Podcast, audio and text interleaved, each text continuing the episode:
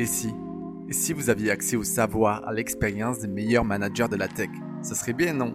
Je suis Aurélien Garrigo, partenaire chez Engineering Inside et bienvenue dans Tech Manager, le podcast qui décortique le fonctionnement des services tech des meilleures entreprises et agences francophones.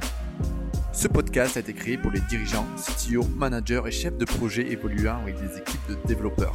L'objectif vous permet de créer, organiser et manager des équipes de développeurs, internes ou externes, toujours plus performantes et épanouies. Voyez-le comme moyen de faire entrer dans votre entourage les meilleurs juste en pressant un bouton. Moi, ça m'est arrivé plusieurs fois, donc euh, actuellement chez Anjaro et dans mon entreprise précédente euh, Voodoo, euh, de d'arriver et puis bah, d'avoir une situation existante euh, avec des équipes déjà d'une certaine taille et puis de devoir me débrouiller. Et c'est vrai que voilà, c'est pas toujours rose. Hein. Donc euh, l'idée est pas du tout de cracher sur les prédécesseurs. Hein. Je veux dire, nous aussi, on fait pas que des choses euh, parfaites. Et puis euh, les entreprises qui croissent assez rapidement, euh, il y a souvent des enjeux d'organisation qui peuvent être assez forts. Avant de commencer, pour ceux qui ne connaissent pas Engineering Inside, l'initiateur de ce podcast, il s'agit d'une ESN à taille humaine permettant à des agences, startups, e-commerce d'intégrer rapidement de très bons développeurs à des tarifs abordables, sans les risques de l'internalisation. Persuadé qu'une organisation efficace est un savant mélange entre internalisation et externalisation, si vous recherchez des développeurs maîtrisant par exemple Symfony, React, PrestaShop, WordPress ou autre, ils travaillent depuis 16 ans avec une vingtaine de technos et il y a fort à parier qu'ils aient le développeur qui correspond à vos besoins. Pour en savoir plus, le lien est en description. Maintenant, place au podcast. Bonjour Grégoire, comment vas-tu? Salut Aurélien, très bien et toi? Eh bien écoute, ça va très bien et comme à chaque fois, c'est un honneur euh, ben, de te recevoir sur ce podcast et de pouvoir un petit peu échanger sur les thématiques liées à, ben, au tech management, de ton expérience, etc. Et donc ma première question, c'est pour ceux qui ne te connaissent pas Grégoire, est-ce que tu peux nous parler de toi, nous dire qui tu es, voilà. Oui, bah, honneur partagé. Hein. Je suis pas euh, une sommité euh, du monde de la tech, hein, donc euh, merci de m'accueillir dans ce podcast. Donc moi, je m'appelle Grégoire Châtelain. Je suis actuellement CTO chez Anjaro. Pas spécialement parler de mon, parcours, c'est pas trop l'objet, mais voilà, j'ai un, un, background assez classique euh, d'école d'ingé, mathématiques, informatique. Et euh, donc actuellement CTO chez Anjaro, comme je disais. Et Anjaro, c'est une entreprise euh, donc qui fournit un logiciel en mode SaaS qui permet dans des entreprises plutôt de grande taille de gérer très efficacement des mouvements temporaires de personnel, on va dire, pour répondre à des variations de charges, des absences temporaires liées pour maladie, par exemple, etc. Et euh, juste pour donner un exemple, je pense qu'il peut parler à tout le monde. On gère actuellement du remplacement dans plusieurs académies pour l'éducation nationale, pour les professeurs. Donc, euh, il y a des secrétaires de circonscription qui se connectent à Anjaro le matin et qui, avec notre outil, peuvent trouver très rapidement quel est, dans tous les professeurs remplaçants, celui qui va pouvoir aller à tel endroit pour assurer quand même les cours, malgré le fait que bah, tel professeur a eu le Covid, justement, là, on en parle beaucoup en ce moment, ou euh, qu'il y a tel autre, très, tel autre souci, quoi. Et on a eu d'ailleurs un article dans le journal du dimanche il n'y a pas longtemps qui explique assez bien. Donc, s'il y a des gens qui sont curieux, je les renvoie vers cet article qui pourront lire. Voilà. Ouais. Si tu veux m'envoyer le lien, on le mettra dans la description pour ceux qui veulent, qui veulent creuser ouais, le sujet. Ça marche. Yes. Euh, ce qui m'avait intéressé sur nos échanges en off, c'était euh, le fait que dans tes expériences passées et dans ton expérience aujourd'hui chez Adjaro, tu avais été amené à reprendre un service tech et à le restructurer. Est-ce que tu peux nous en parler? Voilà, je te laisse euh, aborder le sujet comme tu le souhaites.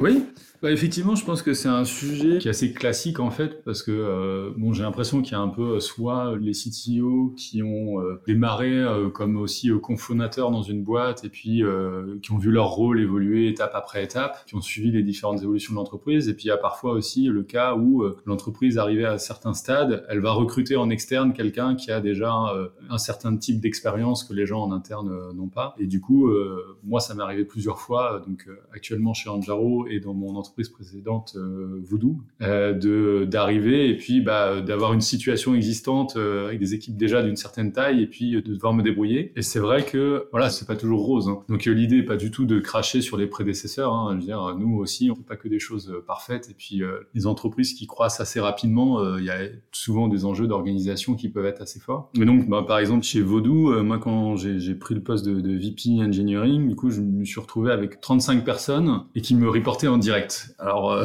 j'avoue que les, les, les, 35 entretiens d'éval euh, à la fin de l'année, euh, ça, ça piquait un peu, quoi. Mais voilà, mais en fait, il y avait une raison assez simple à ça, c'est que historiquement, euh, le, la tech chez Vodou, c'était réparti un peu dans les différents services, donc dans des équipes qui font du, du, gaming, du publishing. Voilà, je parlais du détail de Vodou, mais les gens peuvent voir assez vite à quoi ça correspond. Et le département tech a été créé en rassemblant du coup les équipes à droite à gauche. et il y avait une personne qui occupait le poste de VP Engineering avant que moi je prenne ce rôle-là et qui avait été un petit peu catapulté là depuis son poste précédent, mais qui en fait n'avait pas forcément l'expérience ni une forte envie en fait de faire ça. Et du coup, ça a été un peu une, une déception. Il a d'ailleurs continué de travailler chez Vaudou après sur un autre rôle où il s'éclatait beaucoup plus quoi. et donc bref, on s'est vraiment posé cette question de d'organisation euh, parce qu'évidemment 35 euh, personnes euh, en direct sous moi c'était pas vivable. Et puis c'était même en termes de voilà de, gestion des projets etc c'était un peu le bazar. Et quand je suis arrivé chez Anjaro c'était une situation un peu différente mais où il y avait une équipe tech de alors je crois que c'était 12 ou 13 personnes et pareil qui n'était pas vraiment organisée en, sous-équipe. Et puis de la même manière le manager de l'ensemble actuel c'était quelqu'un qui était plutôt sur un rôle de team lead avant qui s'était retrouvé là suite au départ du CTO précédent et euh, qui n'avait pas vraiment d'expérience là-dessus et euh, pour qui le, challenge a été assez rude, assez rude aussi. Donc dans les deux cas, j'étais confronté à cette situation de bon bah tiens, euh, d'une certaine manière, c'est à toi de décider ou du moins les gens s'attendent à ce que tu décides quelque chose. Qu'est-ce que tu fais quoi? Et bah, on en avait parlé pas mal en off, mais moi je suis toujours quelqu'un d'assez méfiant des solutions prêtes à l'emploi, prêtes à appliquer. Je suis assez critique du modèle de squad très popularisé par Spotify, euh, même si je pense qu'il y a plein de boîtes qui font des trucs très très sympas, qui parlent de squad, et qui en fait font un truc à leur sauce et qui leur correspond et, qui va bien quoi. D'ailleurs, juste euh, petit aparté pour ceux euh, qui veulent en savoir plus sur le modèle de squad et voir comment d'autres boîtes l'appliquent, vous pouvez écouter l'épisode 1 avec MangoPay. Voilà, je te laisse la même franchement, je suis quelqu'un d'ouvert à, beaucoup de choses. Et du coup, comme je disais, à la fois les gens s'attendent quant à ce type de rôle à ce que, euh, non pas tu viennes avec la solution miracle, mais qu'en tout cas, euh, tu agisses et que tu fasses quelque chose et que ça, ça, améliore la situation. Moi, chez Voodoo, j'ai pris un parti assez fort qui était de me dire, OK, ben, en fait, euh, là, j'ai plein de gens connaissent beaucoup mieux euh, plein d'aspects de leur métier et du fonctionnement de l'entreprise à ce stade-là. Ça serait bête de me priver de leur bonne volonté et de faire euh, un gros schéma directeur tout seul dans mon coin et de dire aux gens voilà on va faire comme ça. Donc du coup en fait ce que j'ai fait c'est qu'il y a quand même des grands principes qui me tiennent à cœur que j'ai écrits, euh, que j'ai partagé avec ces gens-là, qui étaient un peu on va dire les règles du jeu. Et derrière je leur ai dit bon bah, voilà je vais organiser une série de workshops. On va se mettre par groupe de 6-7 personnes. Donc vous pouvez vous inscrire. Si vous voulez pas participer c'est pas obligatoire. Si vous voulez participer vous êtes les bienvenus. Euh, tout le monde a participé, donc ça c'était cool. Et dans chaque workshop, euh, chacun était libre de un peu dessiner son schéma d'organisation et de dire voilà, moi j'imagine une équipe qui a telle responsabilité, qui fait ça, qui fait pas ça, une équipe qui fait ci, qui fait ça. Et par contre, il devait euh, l'analyser sous le prisme des critères que j'avais mis. Donc il y avait des critères sur l'efficacité à l'intérieur de l'équipe, aussi en termes de communication, donc ça exclut un peu des équipes trop grosses. Il y avait des critères sur les dépendances entre équipes, essayer quand même de minimiser les dépendances entre équipes pour qu'une équipe puisse avancer avec un certain degré d'autonomie sur son sujet. Enfin voilà, il y, avait, tout un tas de critères comme ça que j'avais listés. donc du coup, tu, les guidais aussi par rapport à tes, convictions. Tu leur laissais une certaine liberté, mais tu as quand même tes convictions, tu les as amenées dans cette réflexion. En tout cas, j'ai amené ces critères-là. J'ai pas dit qu'ils étaient tous obligatoires, mais euh, je leur demandais, je leur imposais de présenter dans le cadre du workshop aux autres participants du workshop, donc euh, cinq ou six autres personnes, de présenter leur schéma, de dire pourquoi ils pensaient qu'il était bien, et de quand même l'analyser sous ce prisme-là, de dire euh, ah ça a tel avantage parce que là telle équipe elle aura une grosse autonomie là-dessus, etc. Et de dire ah ouais bon par contre là c'est vrai que ça coince un peu pour tel truc. Et franchement je pense que procéder comme ça, en tout cas dans mon cas ça a marché. Alors peut-être que c'était un gros coup de bol. Je dis pas que cette méthode on peut la faire partout encore une fois, mais si ça vous intéresse contactez-moi puis peut-être je pourrais vous donner plus de détails. Mais ce qui euh, je pense ça a eu un premier effet très cool, c'est que bah en fait les gens se sont rendus compte que c'est super dur quoi du coup, je suis pas en train de faire mon calimero et de dire ah là j'ai un job difficile. Enfin non, voilà, j'ai accepté le boulot, euh, j'étais payé pour ça, pas de problème. Hein. Mais euh, c'est intéressant aussi que les gens soient dit et, puis voir qu'il y a vraiment tout un tas de possibilités qui ont été discutées, réfléchies, et de se rendre compte qu'il n'existe pas de schéma idéal et euh, ça, c'était un premier point assez important. Et puis deuxièmement, réellement, ils m'ont vraiment aidé à, à, construire un schéma qui me paraissait le bon et celui qu'à la fin j'ai sélectionné et que je leur ai présenté, que je leur ai expliqué sous le même prisme, en disant bah voilà, il a tel avantage, il a aussi tel défaut. Même selon les critères que j'ai évoqués, il n'est pas parfait quoi. Bah du coup, euh, tout le monde comprenait parce que les critères, ils les avaient compris, ils les avaient utilisés et du coup, euh, ils étaient pas forcément d'accord. C'est-à-dire peut-être que selon eux, ça aurait été mieux un autre schéma mais au moins ils avaient les clés pour comprendre le truc, quoi. Et ça, je pense que c'est vraiment une, une, des choses qui a fait que ça a bien marché. C'est vrai que parfois on parle beaucoup, euh, ça c'est peut-être un terme un peu de grosse boîte, mais des fois de, de conduite de changement, etc. Et euh, on, on, voit partout, ah oui, il faut impliquer les équipes, etc. Mais en fait, euh, une fois qu'on a dit ça, on n'est pas bien avancé. Quoi. La question, c'est euh, comment quoi? Comment on les implique réellement? Et je pense que demander à tout le monde son avis sans mettre aucun cadre, ça marche pas non plus. Quoi. Euh, en tout cas, voilà, il n'y avait pas de schéma préconçu, il y avait, on va dire, des dimensions qui me tiennent à cœur, mais pour le reste, il y avait quand même une grosse flexibilité et je voulais que ça colle aussi à ce que, bah voilà, les gens vivent au quotidien euh, dans cette boîte-là, avec les connaissances qu'ils ont, euh, etc. Et on a assez peu parlé de trucs très théoriques, hein, d'ailleurs. Hein. Personne m'a dit, ah tiens, on va faire un schéma à la Spotify, et il nous a déballé le truc. Hein. Alors que tous, ils le connaissent. Finalement, les gens se sont plus penchés sur euh, la réalité de leurs difficultés qu'ils avaient pu avoir dans la période passée. Et selon toi, est-ce que à chaque fois, ce modèle de fonctionnement, ils l'ont construit par rapport à eux, ou ils ont essayé de penser un petit peu à toute l'équipe? Euh, non, globalement, euh, globalement, que euh, ils ont, enfin, ils avaient vraiment plutôt euh, bien joué le jeu, quoi. C'est évident que ça aurait été dur quand même pour quelqu'un de faire un schéma qui était parfait, sauf un gros problème et qu'en plus ça lui arrive dans la tronche à lui, quoi. Enfin, oui, je pense qu'il y a quand même un biais, mais non, ils ont plutôt, franchement, bien joué le jeu. Je pense que c'est aussi un autre désavantage au final, encore une fois, parce que ça s'est bien passé, mais parce que du coup, les gens, ils ont pu mieux percevoir certaines contraintes qui se posent vraiment pour certains de leurs collègues dans d'autres équipes, ou en tout cas sur d'autres euh, métiers, et que eux voyaient pas forcément. Puisqu'en fait, dans, juste pour dire, dans les, les, profils, il y avait des développeurs back, des développeurs front, il y avait des cloud engineers et SRE, on appelle comme on veut, et il y avait aussi des data analysts, il y avait aussi des data engineers, donc il y avait des métiers quand même un petit peu différents en tout cas différents en termes de tech et en termes d'interaction qu'ils pouvaient avoir entre eux ou avec euh, les services externes. Et du coup, euh, typiquement, il y en a qui ont vachement pris conscience aussi du type de contraintes que d'autres de leurs collègues ont dans leur métier ou avec les autres services et que eux ont pas du tout quoi. Donc euh, non, non, moi je trouve que, enfin déjà moi je suis un humaniste, hein, je crois que les gens euh, globalement ils ont surtout besoin des bonnes conditions pour pour performer, mais que la vaste majorité des gens sont euh, de bonne foi, de bonne intention et, et, peuvent faire des trucs très cool. Donc non non ça c'était ça s'était très bien passé. Yes. Du coup, c'était quoi l'organisation qui a été retenue? Bah, du coup, en fait, il y avait. Euh, alors, euh, je vais essayer de faire simple sans devoir ramener euh, tout le contexte de, de Vodou, mais euh, juste pour, pour ancrer les esprits, Vodou, c'est une entreprise qui fait des jeux vidéo sur mobile en modèle free-to-play. Donc, c'est des jeux gratuits et il y a effectivement de la publicité de, dedans par moment, et c'est ça qui, qui, permet de gagner de l'argent. Et c'est une boîte qui, à la fois, développe des jeux vidéo elle-même et qui fait aussi un rôle de publisher, donc d'éditeur. C'est-à-dire qu'il y a des studios de développement externes qui publient leurs jeux grâce à Vodou et euh, qui surtout vont générer euh, des revenus grâce à la pub à travers Vodou sans avoir besoin de gérer cette partie pub qui est pas leur domaine de, de compétences. Quoi. Et donc il y a un peu trois grosses activités, euh, on va dire, en frontal. Il y a vraiment la partie publishing et donc il y a toute une plateforme de publishing, etc. pour soumettre des jeux, voir des KPI. Voilà. Il y a une partie gaming où il y a des équipes qui, qui développent des jeux qui ont besoin d'un certain nombre de choses pour le faire, pour avoir des outils, pour tester euh, des choses. Et puis voilà, donc il y a une première dimension qui sont un peu des clients internes, et il y a une deuxième dimension qui sont un peu des gros fondamentaux. Donc il y a toute une infrastructure euh, sur AWS avec des serveurs pour collecter de la data, l'analyser, etc. Il y a un gros morceau aussi qui est le SDK principal embarqué dans tous les jeux et qui vient en fait wrapper tous les SDK, euh, publicité, etc. Donc qui va permettre de faire en sorte que on puisse traquer la data depuis les jeux et qu'on puisse afficher de la pub et générer des revenus.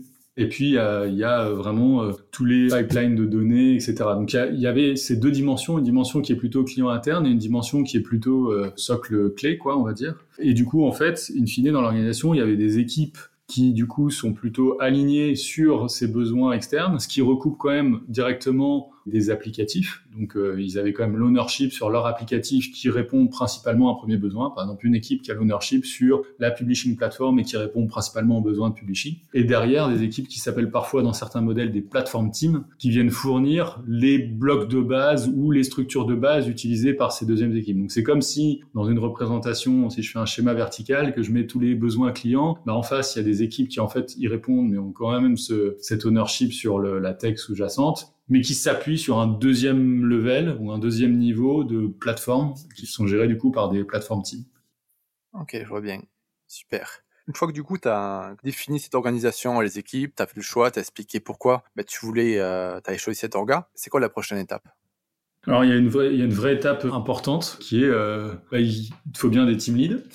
en tout cas moi dans le modèle que j'avais j'avais pris encore une fois et qui est plutôt issu de mon expérience chez Criteo où je trouvais que ça marchait euh, très bien. Donc chez Criteo ça s'appelle dev lead. Là on appelle ça des team leads. Peut-être ça peut s'appeler autrement. En tout cas c'est quelqu'un qui a une double casquette. Une casquette que j'appelle de, de people manager c'est-à-dire qu'il y a des gens qui lui reportent. Son rôle est aussi de faire en sorte que ces gens-là se sentent bien dans la boîte, soient épanouis, et l'occasion de, de, progresser, de développer euh, leurs compétences. Cette casquette-là, elle euh, suppose aussi que le people manager, bah, il fait les entretiens annuels, il gère les problématiques de congés, de salaire, euh, voilà tout ça. Et la deuxième casquette, c'est en fait contributeur individuel. Donc dans une équipe de développement, bah, le team lead, il est à la fois people manager et développeur. Donc on disait 50% du temps, 50 d'un côté, 50% de l'autre la balance, elle varie en fonction des périodes et de la taille des équipes, mais c'est à peu près l'idée. Et donc, en tout cas, le challenge, c'était de dire, bah voilà, là, il y, en avait pas, quoi. Et in fine, il y a eu quatre promotions internes et deux recrutements. Il y a juste qu'il y a une équipe que je lidais euh, temporairement en direct pour, euh, qui est quand même un manager et assurer ce rôle-là. Et en fait, le, fait d'avoir impliqué les gens dans les sujets euh, d'organisation, etc.,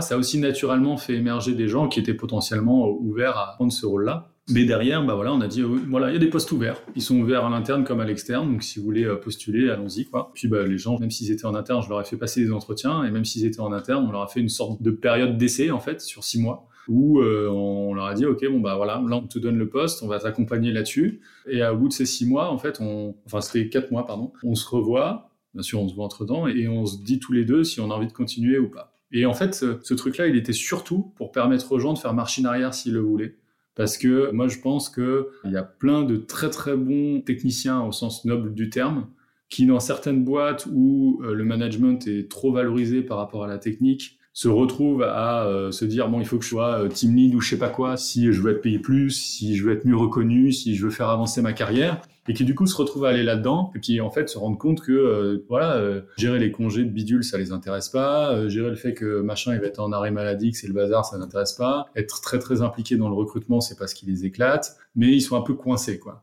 et puis revenir en arrière, ils vivent ça comme, bah, enfin justement, je viens de le dire, voilà, c'est une bêtise. Ils vivent ça comme un retour en arrière, alors que pour moi, je l'ai toujours présenté comme un changement de track. Quoi. Il y a une track ou un axe de contributeur individuel qui est différent en fonction des métiers. Il y a un axe de management et les deux sont très bien euh, valorisés. Quoi. Et d'ailleurs, dans les team leads qu'il y avait chez nous, il y a des team leads qui étaient moins bien payés que des développeurs euh, qui étaient dans leur équipe. Quoi. Et c'était euh, pas du tout choquant. Quoi. Mmh. Donc voilà, il y avait cette période des postes ouverts en interne aussi et un peu cette période de transition. Qu'au début, certaines personnes étaient dubitatifs, même je crois que de mémoire, même le, CEO, il disait attends, c'est un peu chelou et tout. Et je dis mais non, en fait, je pense que on fait l'hypothèse que ça va bien se passer. Mais euh, soyons prêts aussi au cas où ça se passe pas et anticipons-le pour qu'au pire on le gère de la manière soft parce que ce serait très très dommage d'un très bon développeur. Le mec il se dit ouais je veux tenter euh, l'aventure euh, team lead, ça se passe mal parce que je sais pas finalement ça lui plaît pas ou voilà il y, a un souci et il part de la boîte parce que tu lui as pas permis de revenir sur son poste précédent sans perdre la face, sans etc quoi. Bon, après, pareil, on a peut-être eu du bol, je sais pas, mais ça s'est bien passé pour tous, donc on a pas eu cet effet de rollback. Euh, Dommage pour le podcast, on aurait pu en parler, mais bon, si c'est bien passé. ah, écoute, la prochaine fois, j'en ferai fois rien et puis je te rappelle. Ouais, non, mais euh, c'est mieux. Ouais. ouais, ouais. Non, mais euh, voilà. Et puis, euh, du coup, pour revenir rapidement sur Anjaro, la situation elle était un petit peu différente parce que euh, là, voilà, en 35 personnes, 15 personnes, les enjeux sont pas tout à fait les mêmes. Et là, pour le coup, c'était un peu difficile. Enfin, j'ai pas refait le coup des workshops. On pourrait me dire, tiens, bah, t'as essayé le même truc, etc. Mais en fait, non. Pourquoi? Parce que finalement, ça s'est fait assez naturellement, en fait. Il y avait de toute façon euh, les gens qui étaient plutôt sur la partie euh, infra. Enfin, à l'époque, il y avait une seule personne. Là, et clairement, c'était sous-staffé. Et cette personne, elle était euh, tellement sous l'eau que, bah, effectivement, elle a claqué la porte. Elle a dit, moi, j'en peux plus. Et donc, maintenant, dans l'équipe, on est trois hein, sur la partie infra, sans me compter moi. Donc, on a clairement changé cette dimension-là. Mais donc, en tout cas, bah, là, c'était assez naturel. Il n'y avait pas trop de questions qui se posaient. Et après, le reste était divisé en deux équipes. Donc on a eu un certain nombre de discussions informelles, mais on n'a pas forcément fait ce coup des workshops.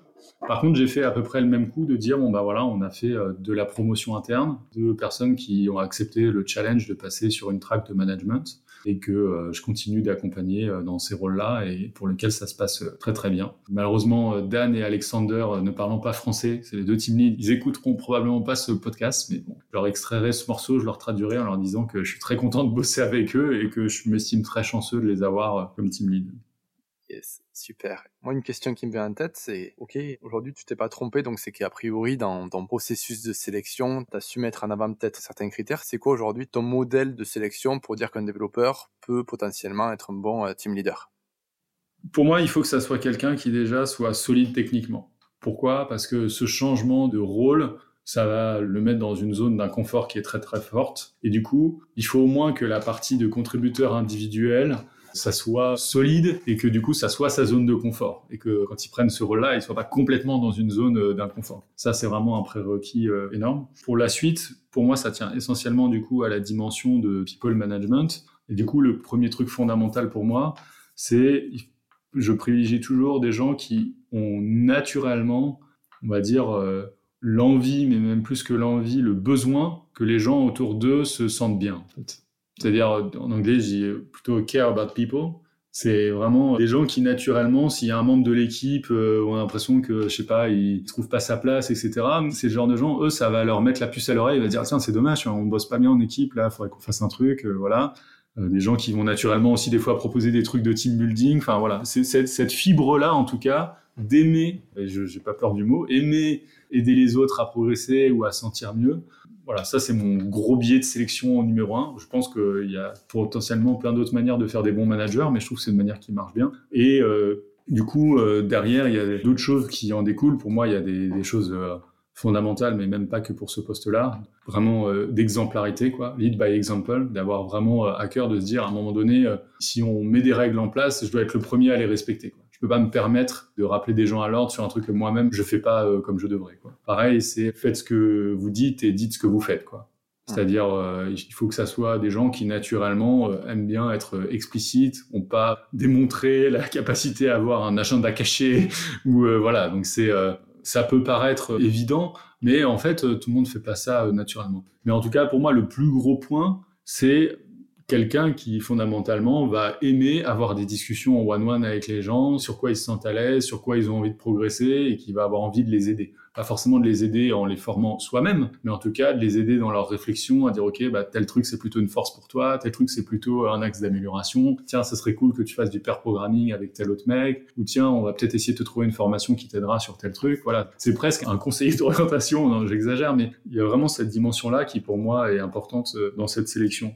Après, je pense que sinon, il y a des dimensions euh, quand même assez classiques aussi. Bah forcément, c'est un rôle où la communication, elle est quand même un peu plus importante. Donc, si c'est quelqu'un qui euh, aime pas trop euh, parler en public, ça va être un peu dur. Ou alors, il faut que ça soit clairement identifié et qu'il ait vraiment envie de progresser là-dessus. Parce que un moment ou un autre, ça va se produire, quoi.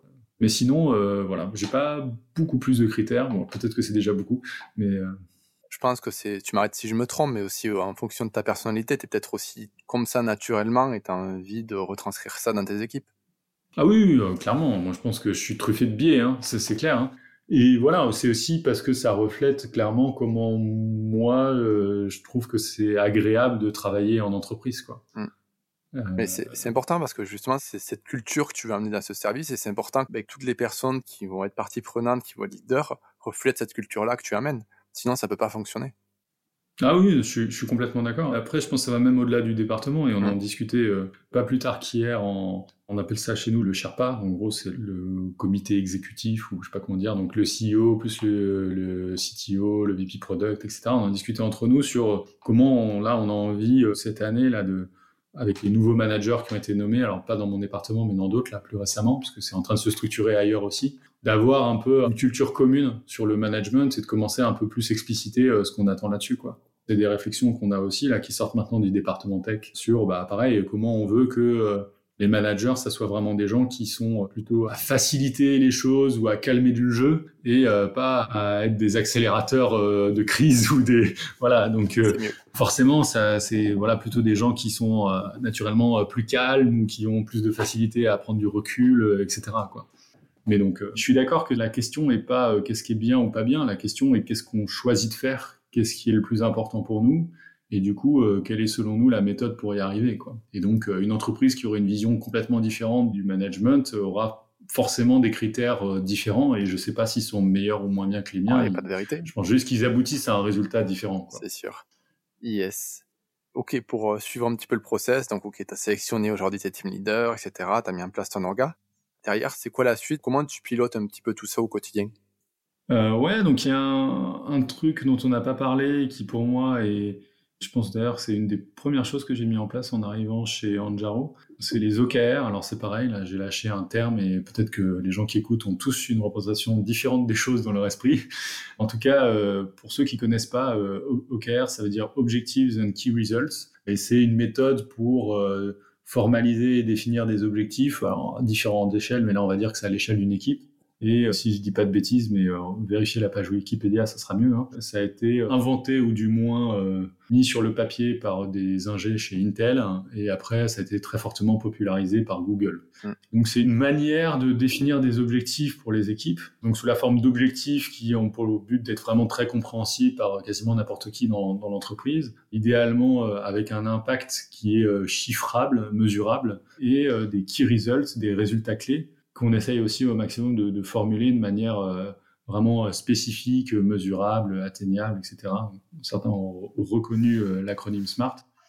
Et aussi avec euh, des méthodes pour sizer, pour évaluer l'effort que représenteront les différentes choses, qui s'attardent pas trop sur un niveau de détail au pouillem, mais plutôt sur des, des ordres de grandeur.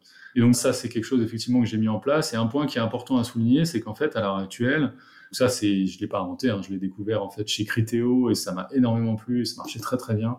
Je l'ai mis en place aussi chez Vodou, ça a très bien marché, donc bah, je suis un peu bête, hein, je, je, répète ce qui marche. Le point clé, c'est qu'en fait, les équipes elles-mêmes sont euh, vraiment les acteurs numéro un dans la définition de leurs objectifs alors euh, à la fois par flemmardise des managers, non, je, plaisante, mais non, en fait, c'est vraiment du coup l'équipe qui, à la fin de chaque trimestre, parce qu'on définit les objectifs par trimestre avec cette méthode, qui à la fin de chaque trimestre se réunissent, discutent évidemment avec euh, le product manager, avec éventuellement d'autres équipes, et se disent OK, sur notre périmètre, par rapport à la mission de notre équipe, donc qui doit être aussi assez clair dans l'orga, sur notre périmètre, c'est quoi les sujets qu'on peut adresser dans les trois mois qui viennent et qui sont les plus importants? Et volontairement, je mets ce terme flou temporairement. Du coup, la question, c'est ça veut dire quoi important? Et c'est là aussi où c'est important euh, dans la boîte d'avoir décidé. Euh, nous, en l'occurrence, c'est très clair, c'est qu'est-ce qui délivre le plus de valeur pour nos clients sur le long terme? Et ça veut dire que tout ce que l'équipe va analyser et challenger, euh, ils vont se poser la question, ok, est-ce que c'est plutôt ça qui va apporter plus de valeur, etc. Évidemment, ils s'appuient par exemple sur leur product manager pour pour évaluer certaines choses, mais ça veut dire aussi que bah, euh, faire euh, tel nouveau projet de mise en place d'un data warehouse pour collecter de la data qui va permettre de mesurer les interactions utilisateurs avec notre système, c'est évidemment critique pour mesurer la valeur qu'on apporte à nos clients, et donc ça contribue à délivrer de la valeur, donc c'est super important de le faire. Tout ça pour dire que ça ne veut pas dire qu'on fait aucun projet technique. Quoi. Et donc, en tout cas, euh, ça veut dire qu'à l'issue de ce process, l'équipe, elle a elle-même directement contribué à sélectionner et à formater les sujets sur lesquels elle va bosser, et elle est capable d'expliquer de manière compréhensible au reste de la boîte pourquoi c'est là-dessus qu'elle va bosser. Évidemment, euh, moi, je donne des feedbacks, euh, je pointe des incohérences, je review ce truc-là et je discute avec les gens, mais ils sont vraiment acteurs numéro un. Quoi. Donc, des fois, ce que j'aime bien penser ou dire, c'est que finalement, j'ai presque plus un rôle de euh, celui qui essaye de bâtir la machine et de l'améliorer, machine étant le département tech. Mmh. Et le truc vit quasiment sans moi, quoi, en fait. D'ailleurs, c'est cool hein, de pouvoir partir en vacances au moment de la définition des objectifs et que quand tu rentres, tout s'est très bien passé. C'est véridique, ça m'est déjà arrivé. Donc, euh, mon but ultime, c'est de pouvoir me virer, quoi. Donc, euh, Je pense que c'est ça la définition de ton métier, c'est mettre en place un système qui fonctionne sans toi. Oui, oui. Bon, après, en vrai, il y a aussi d'autres dimensions sur lesquelles euh, un CTO euh, dans une entreprise, en fonction du type de boîte, va quand même contribuer euh, directement. Quoi. Donc, je suis, par exemple, très impliqué dans les sujets d'infra, dans les sujets de sécurité aussi. Donc, j'ai un rôle de contributeur individuel sur certains sujets aussi. Hein. Mais en tout cas, sur la casquette vraiment de CTO en tant que responsable du département, manager, etc.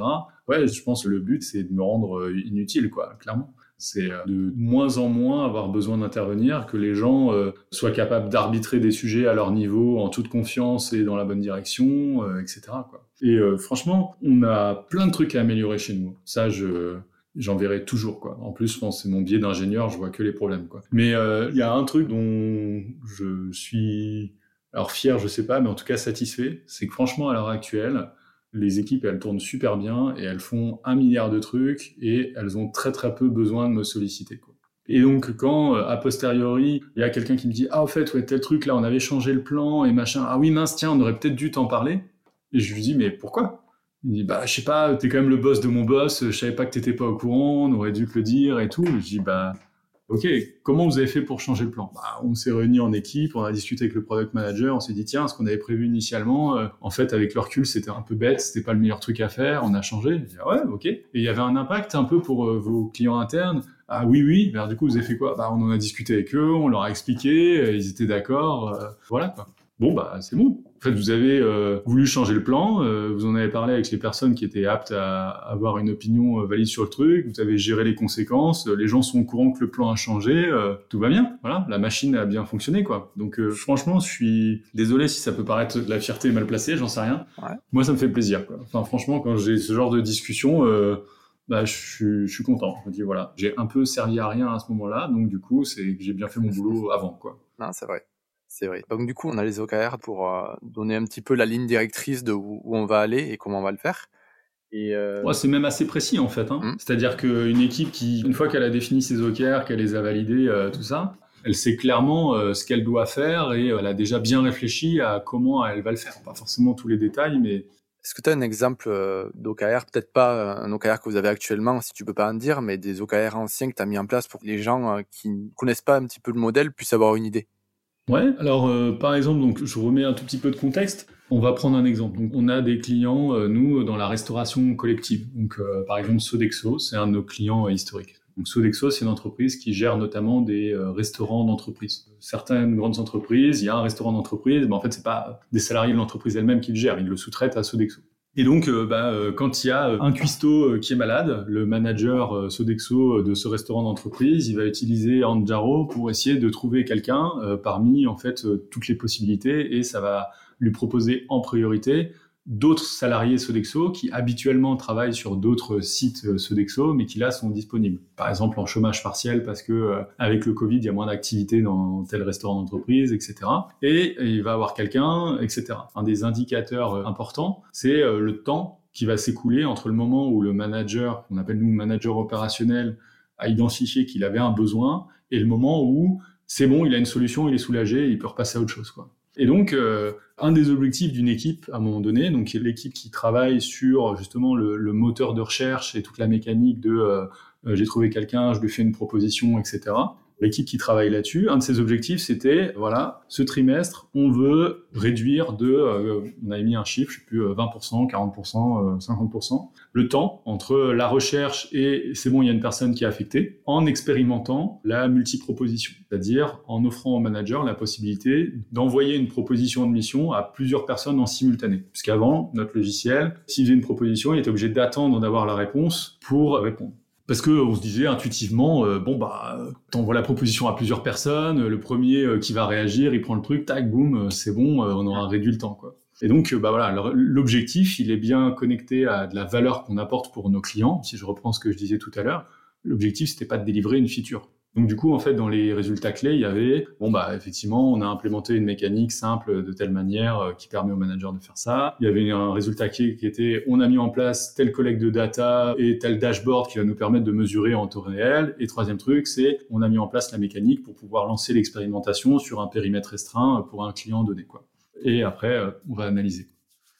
Donc voilà, c'était formulé comme ça. Et pour la petite histoire, euh, les premiers résultats ont montré que ça a rallongé le temps. Donc en fait, c'était complètement contre-intuitif, ça a eu l'effet euh, complètement inverse. Et pour une raison qui en fait s'explique assez bien, qui est que euh, dans l'exemple donné, c'est pas le salarié lui-même qui en fait recevait la notification de tiens, on te propose une mission, c'est en fait son manager actuel dans son restaurant d'entreprise qui devait confirmer oui oui je confirme ce mec là il est bien dispo comme je l'avais indiqué il est bien en chômage partiel ou etc et donc en fait certains managers à cause de cet effet de multiproposition, ont reçu beaucoup de notifications et au lieu d'y répondre un peu en temps réel quand ils avaient un petit creux entre deux tâches, quoi, ils ont fait oula, il y en a trop, je répondrai ce soir. Et donc on est passé de délai de euh, temps de réponse moyen, je vais dire un chiffre qui est peut-être pas bon, mais temps de réponse moyen 45 euh, minutes ou une heure, on s'est dit, tiens, on va essayer de diviser ça par deux. Ah, euh, temps de réponse moyen, 10 euh, heures. Donc euh, ça, non seulement ça illustre bien le fait que voilà, les objectifs ils sont formulés dans le cadre de notre périmètre donné, nous de telle équipe, ce sur quoi on peut agir. Voilà comment on pense améliorer la valeur délivrée à nos clients. Ça se mesure de telle manière et notre objectif il est bien d'améliorer la valeur. Finalement, le logiciel qu'on développe c'est qu'un moyen, quoi. C'est mm. pas la fin. Premièrement, deuxièmement, bah, tant qu'on n'a pas mesuré un truc, on n'est pas sûr. Quoi. Donc en fait, euh, quasiment tout ce qu'on fait, il y a une bonne partie du travail qui est OK, mais alors comment on va mesurer ça? Quel va être l'indicateur pertinent? Ça, c'est vraiment un élément euh, où certaines personnes n'étaient pas forcément très habituées euh, de ça et le sont de plus en plus et prennent aussi du plaisir parce qu'en fait, c'est pareil, un développeur, quand il voit même si c'est une courbe hein, ou un chiffre ou un truc qui montre que bah, attends, le truc ça a délivré de la valeur ou ça a permis euh, de faire passer le taux de euh, remplacement des professeurs euh, dans le primaire de tel chiffre à tel chiffre, voilà, il dit tiens mon boulot ça a vraiment un impact, un impact positif et je suis content quoi. Et moi aussi je suis content. Donc voilà, j'espère que ça illustre un petit peu un objectif et des résultats clés. Quoi. Ouais, ça me semble, ça me semble bien. Intéressant. Du coup, est-ce que tu as d'autres outils, d'autres leviers que tu utilises au quotidien pour piloter tes équipes? Bah, en tout cas, en termes d'organisationnel ou de process pur, il n'y a pas grand-chose de plus. Hein. Alors, on n'a pas forcément trop parlé de ça euh, en détail, mais effectivement, les managers, moi le premier, font des one-on-one, c'est-à-dire des meetings courts mais assez réguliers avec chacune des personnes qui leur sont euh, rattachées et euh, discutent dans ces one-on-one en fait de différents sujets, à la fois d'aspects de, quotidiens, à la fois de comment la personne se sent, si elle est épanouie dans son boulot, etc. Et puis d'aspect de développement de carrière. Ça, c'est un point vraiment très très important. Mais sinon, on n'a pas 40 euh, 000 process, quoi. Et je pense que c'est aussi, ça c'est un peu, c'est peut-être un biais encore une fois de ma part, mais c'est vraiment un objectif pour moi assumé, quoi. L'idée, c'est de trouver le système qui marche le mieux, tout en ayant euh, ramené le minimum de complexité organisationnelle ou process ou etc. Et ça, encore une fois, euh, peut-être je vais, sembler être le mec qui est amoureux de, de Criteo, mais il y a un truc, une anecdote qui m'a vraiment marqué et qui, je pense, est vraiment importante pour moi c'est quand je suis arrivé chez Criteo. Avant, je travaillais chez Thales. Donc, si les gens ne connaissent pas, euh, Thales, c'est une grande entreprise française de longue, longue date dans le secteur de l'industrie euh, civile et euh, militaire. Et donc, c'est pas la boîte non plus la plus agile de tous les temps. Quoi. Je vais pas me faire que des potes encore une fois parce que j'en ai encore qui bossent là-bas et ça dépend où, etc. Mais bon, voilà, c'est quand même une grosse boîte. Quoi. Et il y avait chez Thales une direction de la qualité. Donc, c'est des gens, leur métier, c'est globalement de faire des process et de fouetter ceux qui les appliquent pas. Pareil, là, je suis un peu méchant, mais les gens, c'est vraiment leur job à temps plein d'écrire des process, des, templates, des trucs, voilà. Et d'harmoniser ça partout dans un groupe de 76 000 salariés quand je suis arrivé chez Criteo, pour reprendre le truc, la première semaine où je suis arrivé, il y avait un sondage envoyé à tous les salariés de la R&D à propos des process. Donc il y avait le process des OKR, le process des entretiens d'éval et des mécanismes de peer review. Euh, il y avait 5-6 process, pas plus, je crois. Et pour chaque process, on nous posait des questions. Et la première question à chaque process, c'était pensez-vous qu'on doit garder ou supprimer ce process? C'est la première question qui était posée. C'est-à-dire que de base, le premier truc qu'on se demandait, c'était est-ce qu'on gagnerait pas à le retirer, quoi? Est-ce que ça marcherait pas mieux si on arrêtait de faire ce truc, quoi? Et déjà, ça m'a fait un bien de dingue. Je me suis dit, ah, t'as bien fait de changer de boîte, quoi. Même si c'était un peu les premiers jours et que c'était dur de, de, savoir si je m'étais pas planté dans mon choix. Et du coup, c'est vraiment un truc que je continue à voir un peu chevillé au corps, quoi. C'est-à-dire que souvent, on a, euh, en tout cas nous les ingés, un peu ce biais-là de quand on voit un problème, on veut construire un truc pour y apporter une solution, quoi. Et donc, si on fait pas gaffe, ça contribue globalement souvent à rajouter quelque chose plutôt qu'à enlever quelque chose. Quoi. Et moi, je trouve ça assez sain, en tout cas, dans mon expérience, ça a plutôt bien marché, de d'abord se dire, OK, est-ce qu'il n'y a pas un truc à enlever quoi? Est-ce qu'en réalité, on peut pas faire d'abord plus simple? Limite, on fait d'abord plus simple, on teste un peu pendant un petit moment, puis on voit si c'est pas mieux. quoi. Plus, c'est rarement, c'est pas toujours mieux, en tout cas. une approche très, très ligne, du coup. Oui, oui, on peut, peut dire ça pour nuancer un peu, les concepts ou les modèles, etc., ça a quand même beaucoup de valeur pour discuter, pour échanger. C'est-à-dire la théorie est utile. Par contre, il faut faire toujours très attention pour moi à pas tomber dans euh, on prend le truc tel quel, on l'applique et puis euh, on dit euh, presque religieusement de toute façon c'est comme ça qu'il faut faire, c'est évident ou des arguments d'autorité, etc. Donc il faut pas les rejeter en bloc, mais il faut euh, toujours euh, être un peu souple. Et je pense qu'il faut se méfier des gens qui sont beaucoup beaucoup trop convaincus du côté euh, presque miraculeux de quelque chose. Et il faut se méfier des gens qui ont trop de mots clés à la bouche dans une seule phrase. Voilà. Ouais, mais je te rejoins dans le sens c'est que toutes ces méthodes fonctionnent dans un contexte assez restreint et c'est jamais le cas en réalité. On est tous selon les boîtes et dans des contextes différents, avec des personnes différentes, avec des cultures différentes. Et tu es obligé, dans tous les cas, de prendre un petit peu ces, on va dire, ces bonnes pratiques et les, et les améliorer et les faire rentrer un petit peu dans ton écosystème. Et dans ton contexte, tu peux pas, tu peux pas te faire en sorte que ce soit vraiment rigide et que ça fonctionne comme c'est écrit dans le livre. Oui, mais je, pense qu'il y a une autre manière de reformuler ça. Je pense que ce qu'il serait bon de voir à chaque fois, c'est pour toute méthode, c'est de dire, OK, quel est actuellement votre mécanisme en place d'analyse et adaptation du système? Donc, par exemple, quelqu'un qui me dit, nous, on travaille avec la méthode Scrum, etc. ok, ça se passe bien. Ah oui, ça se passe bien, tout ça. Est-ce que vous faites des rétrospectives? Je ne sais pas si tu es familier de ça ou pas, mais dans la méthode euh, agile Scrum, il y a un type de cérémonie, un type de réunion que l'équipe normalement fait à un intervalle régulier. Ça peut être tous les sprints, ça peut être autre chose. Où tous les membres de l'équipe euh, se posent et à travers des ateliers, des jeux, etc., discutent vraiment de ce qui globalement ce qui marche bien, ce qui marche moins bien, et euh, discutent d'actions pour adapter les choses et globalement s'améliorer. Quoi. Bah, ça m'est déjà arrivé qu'il y ait des gens qui me disent ah non non, on, on en faisait à un moment donné, mais globalement tout le monde pleure ça servait à rien, euh, donc on a arrêté quoi. Bah, je pense que c'est un mécanisme en fait qui est sain et qui devrait y avoir à peu près dans toutes les méthodes quoi. C'est-à-dire euh, le truc où euh, à intervalles réguliers, différents acteurs, en particulier ceux qui ont utilisé la méthode ou qui la vivent au quotidien, devraient être forcés de réfléchir avec les autres à qu'est-ce qui se passe bien, moins bien, et avoir la possibilité de vraiment proposer des, changements. Et c'est là aussi pourquoi euh, je raillais un petit peu le schéma euh, de direction de la qualité chez Thales, où euh, bah, même s'il y a des gens dans cette direction-là qui avaient fait les vrais métiers du terrain avant, évidemment, bah, ils commencent à en être un peu loin au bout d'un certain nombre d'années et ils ont plus de difficultés à avoir un regard objectif sur comment, dans les faits, ça se passe bien ou pas. Donc du coup, deuxième question, aujourd'hui, c'est quoi la stack d'outils que tu utilises euh, au quotidien qui est indispensable pour toi? Euh, J'utilise Slack, c'est pas mal. Hmm. Globalement, tout ce qui est efficace pour échanger de l'information à l'écrit, à la fois parce qu'on a une culture de remote assez forte euh, côté tech chez nous, donc tout le monde est en full remote dans l'équipe tech et il y a des gens qui sont aux Canaries, en Espagne, ailleurs en France, etc. Donc forcément, on écrit beaucoup, même si on fait des visios.